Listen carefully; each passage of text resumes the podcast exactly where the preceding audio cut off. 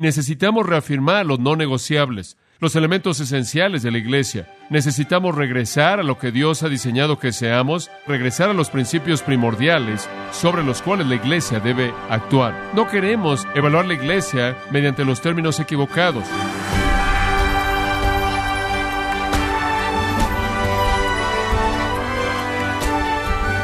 Sea usted bienvenido a esta edición de Gracia a vosotros con el pastor John MacArthur.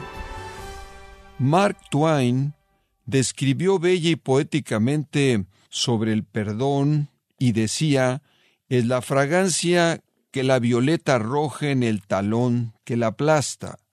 La pregunta es por qué es que una iglesia no puede vivir sin perdonar. Bueno, John MacArthur brinda enseñanza bíblica práctica del tema y la importancia que tiene para la Iglesia.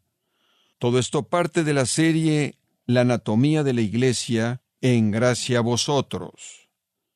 ¿Cuál es el diseño de Dios para la Iglesia? Y eso es lo que estamos viendo. Realmente creo que el corazón y el alma del ministerio es establecer ese cimiento de esqueleto y después pasar el resto del tiempo tratando de producir en la gente actitudes de corazón correctas. Ahora ya hemos visto varias de estas actitudes internas. Hemos hablado de la obediencia, la humildad, el amor, la unidad, el servicio, el gozo, la paz y la gratitud. Disciplina personal. Oh, qué importante es que como cristianos entendamos la necesidad de conformarnos con un estándar divino, vivir la vida disciplinada. ¿Sabe lo que es la disciplina personal? Es decirle no al pecado. Es decirle no al pecado, decirle sí a lo bueno, a la justicia. Esa no es una definición demasiado complicada, sin embargo captura la verdad. La vida disciplinada entiende la ley de Dios y le dice no a cualquier cosa que está fuera de los límites de ese estándar. Ahora permítame ilustrarle esto. Abra su Biblia en 1 Corintios capítulo 9, versículo 24, y Pablo retoma una metáfora que es muy conocida por nosotros en esta sociedad deportiva en la que vivimos. Es la metáfora de una carrera, algo que todos entendemos. En el versículo 24 él dice, ¿no sabéis que todos los que corren en una carrera corren? Esto es, en una carrera, todo mundo en la carrera corre. Eso es bastante claro. Pero solo uno recibe el premio. Ahora, en una carrera todo el mundo corre por un premio. Corred de tal manera que lo obtengáis. Ahora usted tiene que correr para ganar el premio. Esa es la razón por la que usted está en la carrera. Entonces nosotros como creyentes hemos sido llamados a una carrera, por así decirlo, y esa metáfora es usada en varios lugares en las Escrituras. Estamos corriendo una carrera, no solo aquí, sino en otras partes de la palabra de Dios, esa misma imagen se nos presenta. Y conforme corremos esta carrera, tenemos en mente que estamos corriendo para ganar. Ahora, ¿qué es necesario para alcanzar esa meta? Bueno, el versículo 25 nos ayuda. Y todo aquel que se esfuerza compite en los deportes, se controla en todas las cosas. ¿Qué quiere decir eso? Disciplina personal, disciplina personal. Él se controla a sí mismo y esa es la sustancia de la dedicación para la victoria. Digo, obviamente un hombre no puede meterse en una carrera para ganar. Quien tiene 15 kilos de sobrepeso. Digo, hay una disciplina tremendamente obvia involucrada. Cuando pensamos en las horas y horas diariamente, semana tras semana, y mes tras mes, y año tras año, que los atletas invierten para llegar al nivel de la victoria, es sorprendente. La victoria en el deporte a nivel mundial demanda un precio increíble. Y no es raro que los atletas como ellos de ese nivel entrenen de seis a ocho horas diarias durante cinco a diez años de sus vidas, inclusive más, con una cantidad tremenda de dedicación. Literalmente van más allá del punto del dolor. ¿Saben lo que es? Hablamos del segundo aire. ¿Saben lo que es ir más allá del segundo aire?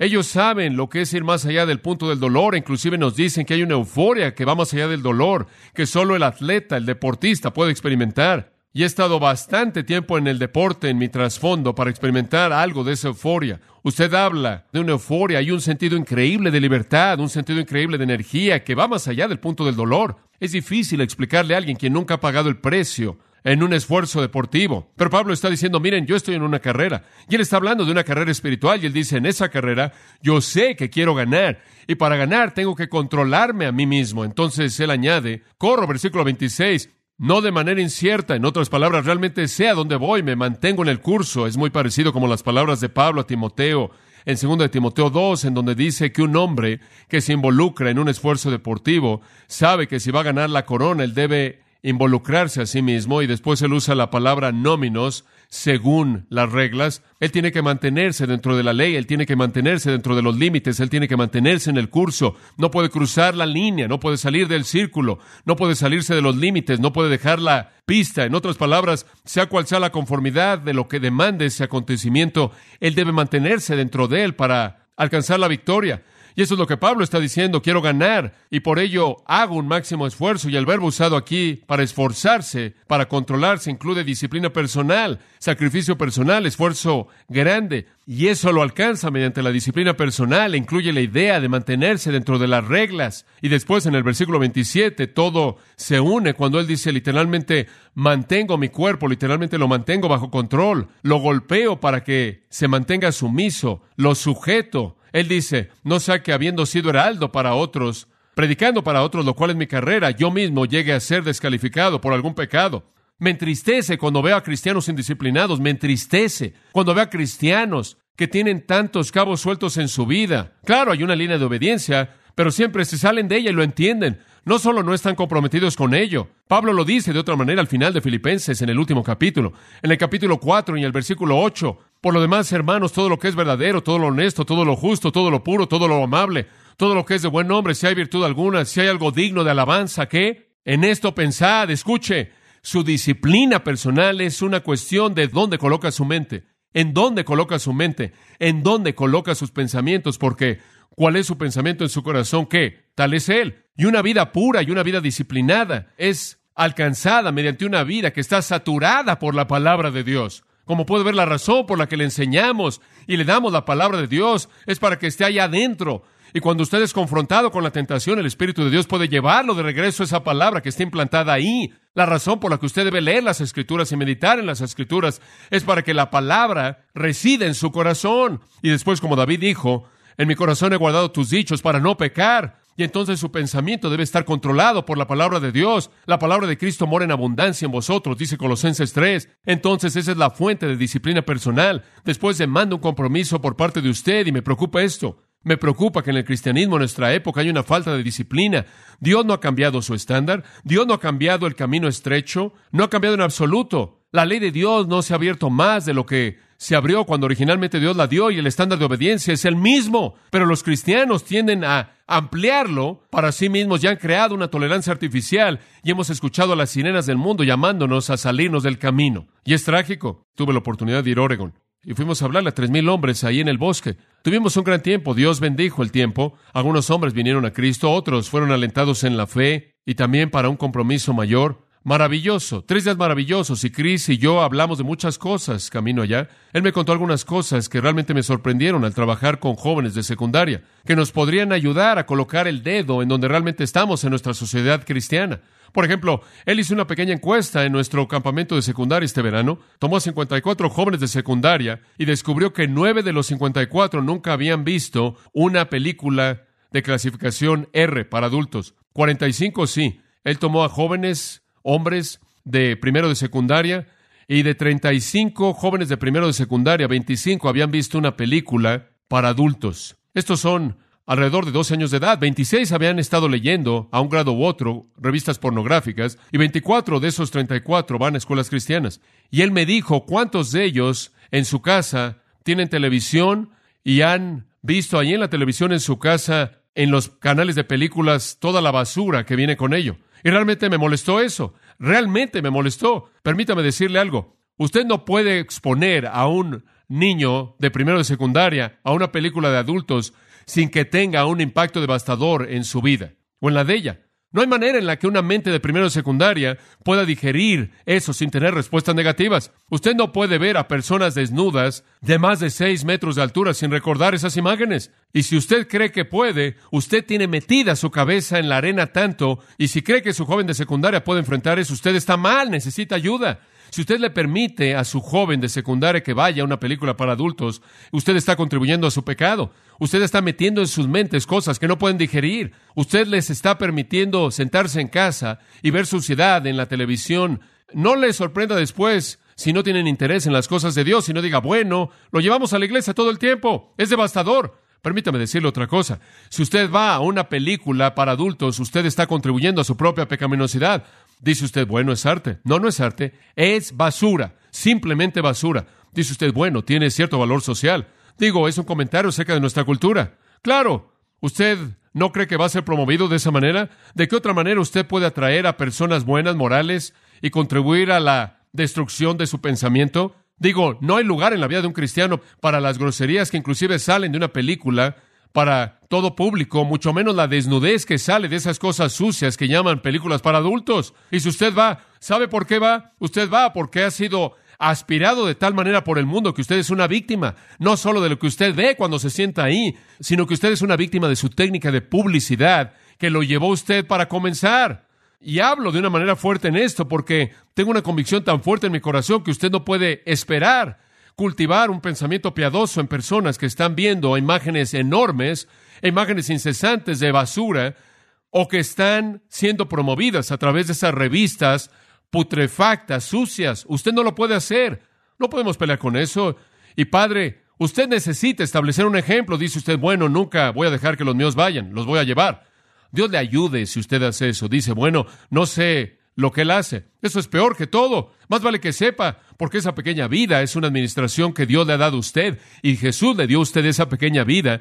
Y si usted está permitiendo que su hijo esté expuesto a esa basura, usted va a rendir cuentas por eso. Digo, 45 de 54 niños, jóvenes de secundaria, han estado en una película de adultos. Es sorprendente, dice, bueno, no puedo evitar lo que mi hijo hace, o más vale que lo evite, y más vale que usted nunca vaya a una de esas cosas, más vale que usted nunca vaya a una de esas supuestamente buenas donde hay groserías. Lo único que hace es que simplemente continúa rebajando, simplemente ataca el estándar, ataca el estándar, ataca el estándar, ataca, y lo mismo con la música. Simplemente continúa atacando, atacando hasta que finalmente nuestro compromiso rígido con la pureza es devastado y está sucediendo de manera subliminal. No me voy a exponer a eso porque quiero aferrarme a la perspectiva de Dios de las cosas, no del mundo. Y hay un sentido en el que usted tiene que aislarse a sí mismo, dice usted.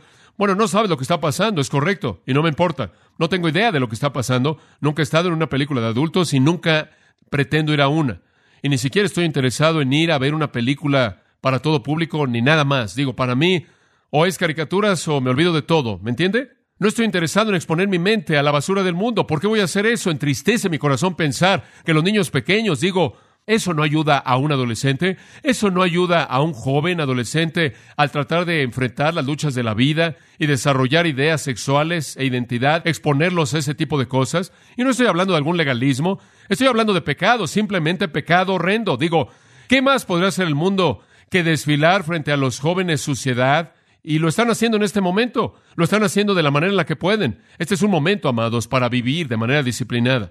Este es un momento para vivir una vida disciplinada. Este es un momento para dejar de ser una víctima, dejar de desviarse del camino por el que vamos, de dejar de escuchar las sirenas que están gritando, ven aquí, ven aquí, te vamos a hacer feliz, te vamos a dar placer. No hay lugar para eso. Y le voy a decir algo, si usted va a esas cosas, entonces no me importa con qué frecuencia esté en la iglesia, usted todavía no ha entregado de manera plena su vida al compromiso al que Dios lo llama. No lo ha hecho. En ese momento usted se ha abandonado a sí mismo del camino disciplinado de la obediencia. Y si usted está rechazando esto en su pequeña mente, eso me muestra que usted está en la batalla y que está perdiendo. Está perdiendo. Y ni siquiera es cuestión de qué tan malo es, porque supuestamente debemos pensar no en las cosas que están mal, sino en las cosas que son qué? Buenas. Bueno, permítame llevarlo a una segunda actitud. Esta es la actitud de rendición de cuentas. Rendición de cuentas. Y simplemente quiero regresar a lo elemental en esta, es necesario que le enseñemos a la iglesia que tiene que existir en rendición de cuentas. En otras palabras, todos rendimos cuentas unos a otros. Esto es, nos debemos preocupar unos por otros, no por el color de la alfombra, ni por el tapiz, o cómo este programa va, o ese programa va, o si nos gusta esto o aquello. Nos debemos preocupar unos por otros. Vaya Mateo 7 por un momento. Permítame ver si puedo refrescar su mente acerca de lo que es la rendición de cuentas. En Mateo 7 simplemente quiero mencionar dos versículos, versículos 3 y 4, dice, ¿y por qué ves la paja o el palillo, por así decirlo, que está en el ojo de tu hermano? ¿Estás preocupado por esto, este palillo en el ojo de tu hermano? ¿A qué se refiere eso? Bueno, es algún pecado, alguna falla, algo que está mal y debes estar preocupado. Pero dice, ¿por qué estás preocupado por eso? ¿No estás preocupado por esa viga enorme en tu propio ojo? Versículo 4. ¿O cómo le dirás a tu hermano, permíteme sacar el palillo de tu ojo y aquí tienes una viga en tu propio ojo. Digo, hay una hipérbole aquí, esto es ridículo.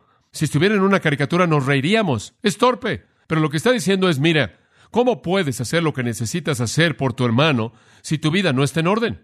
Ahora esto nos apunta a algo muy importante. Tenemos una responsabilidad unos a otros de cuidar de esas cosas que están en el ojo unos de otros. Tenemos una responsabilidad de enfrentar el pecado unos en otros. Pero antes de que podamos hacer eso, ¿qué tenemos que hacer? Enfrentar nuestro propio pecado. Ahora, yo creo que la rendición de cuentas en la iglesia es algo muy importante. Yo creo que todos debemos cuidar unos de otros. Pero antes de que yo pueda cuidarlo a usted, yo tengo que limpiar mi vida. Y entonces la rendición de cuentas tiene un efecto inverso. Cuando yo me doy cuenta de que mi responsabilidad consiste en cuidar de usted, entonces voy a asegurarme de que mi vida está bien. Ahora, permítame expresarlo de manera práctica. Usted conoce a alguien que no viene ya a la iglesia.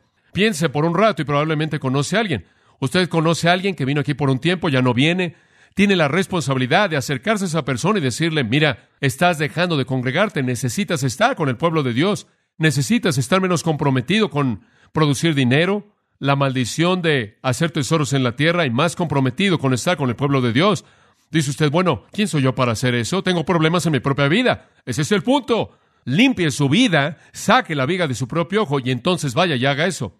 Esa es la razón por la que digo que la rendición de cuentas es una realidad en la que usted purifica su propia vida. ¿Se da cuenta? Conforme me preocupo por otras personas, yo como resultado tengo que estar preocupado conmigo mismo porque no puedo enfrentarlo usted hasta que haya enfrentado mi vida. Gálatas 6 dice, mira, si un hermano es sorprendido en alguna falta, ¿ustedes qué? Los que son espirituales, restauradle. Entonces, si él está en un estado de desobediencia, se va a necesitar a alguien que está caminando en obediencia para ayudarle. Entonces, antes de que usted pueda ayudarle, tiene que ayudarse a sí mismo.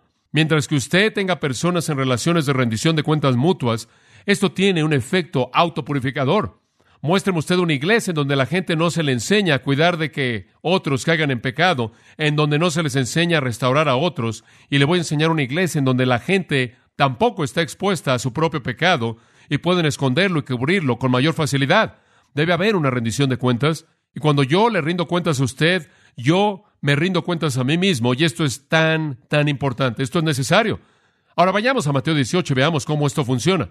Si me he quitado la viga de mi propio ojo, ¿qué debo hacer con usted cuando usted cae en pecado? Muy bien, versículo 15 de Mateo 18 dice, si tu hermano peca contra ti, ve y repréndele estando tú y él solos. Entonces, si él peca, usted va con él. Así lo hace. Una iglesia debe tener ese tipo de rendición de cuentas. Digo, si usted conoce a alguien, por ejemplo, que tiene un negocio y sabe que no están haciendo algo que es correcto, no están tratando bien a sus empleados, no están tratando bien a sus socios, están siendo deshonestos en su negocio, tiene la obligación delante de Dios como su hijo de ir con esa persona quien es cristiana y decirle, estás en pecado. Y lo hace amorosamente. No puede decir, no puedo hacer eso, tengo mis pecados. Entonces, más vale que enderece sus problemas.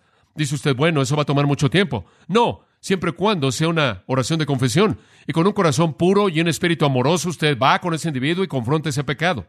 Si usted conoce a alguien que no está bien, que no está siendo fiel a su cónyuge en el matrimonio, o padres que no están siendo fieles con sus hijos, haciendo lo que debieran, o hijos que no están haciendo lo que debieran hacer con sus padres. Si usted conoce a alguien que está fuera de línea en cualquier manera en la iglesia, su responsabilidad consiste en ir en amor a esa persona y como puede ver, eso es algo que lo purifica también a usted. Lo que eso hace es que me purifica antes de que pueda ir. En segundo lugar, si todos comenzamos a hacer eso, entonces todo mundo va a ver su vida y va a decir, hombre, me tengo que asegurar de que mi vida esté bien. La iglesia realmente debe tener rendición de cuentas. Así debe ser. No importa quién sea. Digo, en Gálatas capítulo 2, Pablo fue con Pedro y lo resistió cara a cara, dice en el versículo 11 al 14, porque era de ser reprendido. Y lo confrontó en público. Realmente digo en público porque está en la Biblia y todo el mundo lo sabía. Nadie está exento. Pero los ancianos o aquellos que realmente están en una posición elevada son reprendidos ante otros para que los otros teman. Y usted debe ir ¿Qué si no escuchan? Bueno, el versículo 16 dice, tomen dos personas con usted, una o dos personas, y si todavía no contestan, entonces dígale a toda la iglesia. ¿Qué sucede cuando le dice a toda la iglesia? La iglesia entera los busca. Esa es nuestra responsabilidad, rendición de cuentas, y mantiene a la iglesia pura. Es algo que lleva a purificarnos unos a otros. Me acuerdo cuando estuvimos aquí por primera vez comprometidos con hacer esto cuando llegamos a Grace Church, y dos pastores me dijeron, vas a destrozar el lugar, MacArthur. Este es mi primer pastorado, correcto. Y dijeron, no sabes lo que estás haciendo. No puedes ir a una iglesia y hacer eso. Que todo el mundo esté buscando el pecado del resto de la gente. No puedes hacer eso. Lo vas a destrozar. Yo dije, bueno, lo vamos a hacer porque la Biblia lo dice. Y después dejaremos que Dios decida lo que le pasa. Mi trabajo no es tratar de construir la iglesia. Cristo dijo que Él edificaría la iglesia. Yo no voy a competir con Él, ese no es mi trabajo. Mi trabajo es tratar de hacer lo que puedo hacer para asegurarme de que la gente en la iglesia entienda lo que la palabra de Dios dice y la viva. Después veremos a dónde lleva Dios a la iglesia. Y en esos primeros años tuve una maravillosa ilustración. Una esposa me llamó, me dijo, mi esposo me acaba de dejar, se acaba de ir con otra mujer. Yo dije, ¿conoces el nombre de la mujer? Sí, está por aquí. Va a vivir con ella en este momento. Dejó a su hogar y a sus hijos. Yo le dije, ¿cuál es el nombre de la mujer? Me dijo el nombre y entonces fui al directorio telefónico, busqué el nombre, encontré el número telefónico, llamé y él respondió el teléfono. Y yo le dije, habla John aquí en la iglesia. Y fue un shock, digo, realmente le sorprendió. Le dije, le dije que le estaba llamando en el nombre de Cristo, usted sabe, llamándolo a la obediencia, a que se saliera de ese lugar antes de que cometiera un pecado en contra del Señor y su esposa y su iglesia y se fuera a casa. Y poco tiempo después él dijo que se iría. Y su esposa me llamó y dijo que él estaba ahí. Y el siguiente domingo, cuando él me vio, me abrazó y me dijo gracias. No quería estar ahí. Fui tentado. Pensé que a nadie le importaba. Como puede ver, no lo aisló en absoluto, sino que lo trajo de regreso, porque eso es lo que necesitamos. Como puede ver para un cristiano, eso no es lo que queremos hacer, ¿verdad? Las cosas que quiero hacer, dice Pablo, no las hago. Las cosas que no quiero hacer las hago. Es la carne. Entonces la rendición de cuentas no es invadir la personalidad privada de alguien, es ayudarlos en su batalla con su propia pecaminosidad. ¿Se da cuenta? Debemos estar preocupados con la rendición de cuentas. Esa es la razón por la que venimos a la mesa del Señor, como usted sabe, para corregir nuestras vidas, para sacar las vigas de nuestros ojos, para que podamos ayudar a otras personas, para que podamos restaurar a otros en amor, para que podamos estimularnos unos a otros al amor y a las buenas obras. Se reduce a los unos a otros de las Escrituras. Digo, debemos exhortarnos unos a otros, orar unos por otros, amar unos por otros, enseñarnos unos a otros, edificarnos, amonestarnos. Todos los unos a otros están por todos lados. Orar unos por otros, esa es la vida de la iglesia. Ese es lo que fluye en la vida de la iglesia. Uno final muy breve. Usted no puede enfrentar esto sin el siguiente, y eso es perdón. La iglesia no puede sobrevivir a menos de que haya perdón. Esa es otra actitud necesaria, porque somos humanos y fallamos. Digo, así es. Yo fallo y todo el mundo falla y vamos a fallar. Pero si usted no puede perdonar y no puede perdonar particularmente el que le falla a usted o pega contra usted, entonces tiene un cáncer en usted y hay un cáncer en el cuerpo de Cristo. En Mateo regrese al 6 por un momento y voy a refrescarle la memoria con la oración de los discípulos, versículo 12, y perdónanos nuestras deudas, y todo pecado es una deuda que le debemos a Dios, que solo puede ser pagada por el sacrificio perfecto de Cristo. Perdónanos nuestras deudas, como también nosotros perdonamos a nuestros deudores. En otras palabras, perdónanos como también nosotros perdonamos a otros. Porque si vosotros le perdonáis a los hombres vuestras ofensas, vuestro Padre Celestial también os perdonará. Pero si no les perdonáis a los hombres sus ofensas, tampoco vuestro Padre os perdonará vuestras ofensas. En otras palabras, si usted no perdona, Él no va a perdonar. Ahora esto no está hablando de perdón redentor eterno, esto está hablando de perdón temporal paternal. El perdón redentor eterno es nuestro en Cristo, pero ese perdón paternal temporal para el aquí y el ahora, ese tipo de perdón que mantiene limpias las líneas de la comunión, abiertas y puras y benditas, solo viene a nosotros si perdonamos a otros. Entonces, si usted no perdona a alguien, no me importa lo que le hayan hecho a usted. Si usted no los perdona, entonces tiene un cáncer en usted. Y yo creo que un corazón no perdonador es la razón por la que hay tanta tragedia. De hecho, yo creo que el cuerpo se contagia de las enfermedades del alma y hay muchas personas que pueden estar muertas, quizás muertas de hecho o que tengan un cáncer real porque tuvieron un espíritu no perdonador. No estoy actuando o hablando en términos clínicos, simplemente sé que el cuerpo se contagia de las enfermedades de la mente y la culpabilidad es la enfermedad más severa de todas. Y un corazón no perdonador produce sentimientos amargos, amargos, amargos y también culpabilidad. Entonces, si usted quiere ser perdonado diariamente por el Señor para conocer la comunión clara, limpia, pura, dulce, que quiere que tengamos en esta vida, va a ser porque usted también perdona a otros. Y hombre, ¿quién es usted para no perdonar, verdad? ¿Quién es usted para no perdonar? ¿Se acuerda usted de la parábola en Mateo 18 del hombre que debía diez mil talentos y él vino y dijo, no los tengo, no tengo nada que pagar y el hombre dijo, te perdono todo? Y después salió y encontró un hombre que le debía 18 dólares y lo estranguló y lo aventó a la cárcel y dijo, quédate allá hasta que me pagues. Y el Señor estaba diciendo, ¿quién eres tú? A quien se te ha perdonado una deuda inestimable, imposible de pagar, y no vas a perdonar a alguien más 18 dólares? En Efesios 4:32, antes bien sed benignos unos con otros, misericordiosos, perdonándoos unos a otros, así como Dios os ha perdonado en Cristo. Escuche, debemos perdonar porque se nos ha perdonado. Se nos ha perdonado tanto. ¿Podemos perdonar tampoco? O la iglesia necesita estar llena de personas perdonadoras. Porque vamos a fallar, realmente vamos a fallar. Digo, yo voy a hacer cosas que puedan irritar a personas y otras personas van a hacer cosas que van a irritar a otros. Va a tener un problema quizás con alguien en la iglesia o algo, pero si usted puede perdonar, usted está libre de eso. Usted está libre de la esclavitud, de esa amargura y está libre para ser perdonado y conocer la bendición de Dios. Pero si usted alberga un corazón no perdonador, usted tiene amargura. ¿Quién necesita eso? El perdón es algo tan hermoso. Entonces, disciplina personal en mi vida, rendición de cuentas con otros, y cuando pecan, quiero estar ahí para levantarlos y también quiero perdonarlos. Inclusive si han pecado contra mí, aún contra mí. Y cuando usted tiene una iglesia que no perdona, usted tiene problemas terribles, problemas terribles. Por cierto, Solo la gente humilde perdona. ¿Se acuerda de eso? Solo la gente humilde que no es tan orgullosa como para decir, hombre, me hiciste eso. Nadie me hace eso. A mí. Pero personas que se humillan y dicen, hombre, tú eres más importante que yo, de cualquier manera, yo quiero amarte en el amor del perdón. Bueno, hay más para la próxima vez.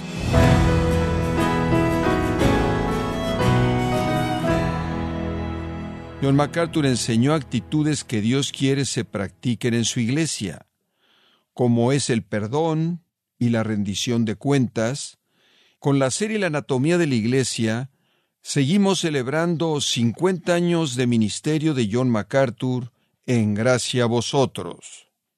Estimado oyente, nos complace anunciar la Conferencia Expositores 2019, que se llevará a cabo los días viernes 27 y sábado 28 de septiembre en Los Ángeles, California. En esta ocasión el tema será Proclamando el Evangelio verdadero.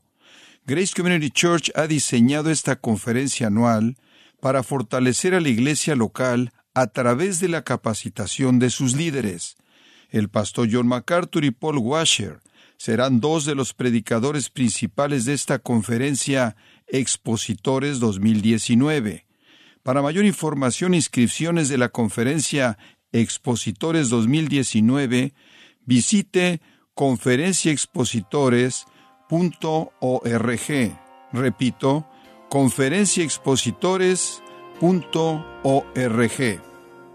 Si tiene alguna pregunta o desea conocer más de nuestro ministerio, como son todos los libros del pastor John MacArthur en español o los sermones en CD que también usted puede adquirir, Escríbanos y por favor mencione la estación de radio por medio de la cual usted nos escucha en gracia a vosotros.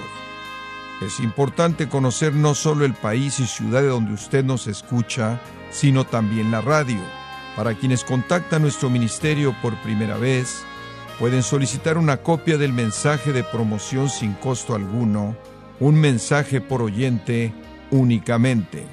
Si usted vive en los Estados Unidos o Puerto Rico, escríbanos a Gracia Vosotros, P.O. Box 4000, Panorama City, California 91412.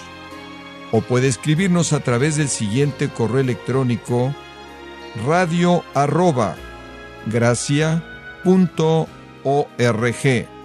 en nombre del pastor John MacArthur, nuestra coordinadora de estaciones Marilina Caruli y del personal, le damos las gracias invitándole para que nos acompañe en la próxima edición para continuar desatando la verdad de Dios un versículo a la vez, aquí en Gracia a Vosotros.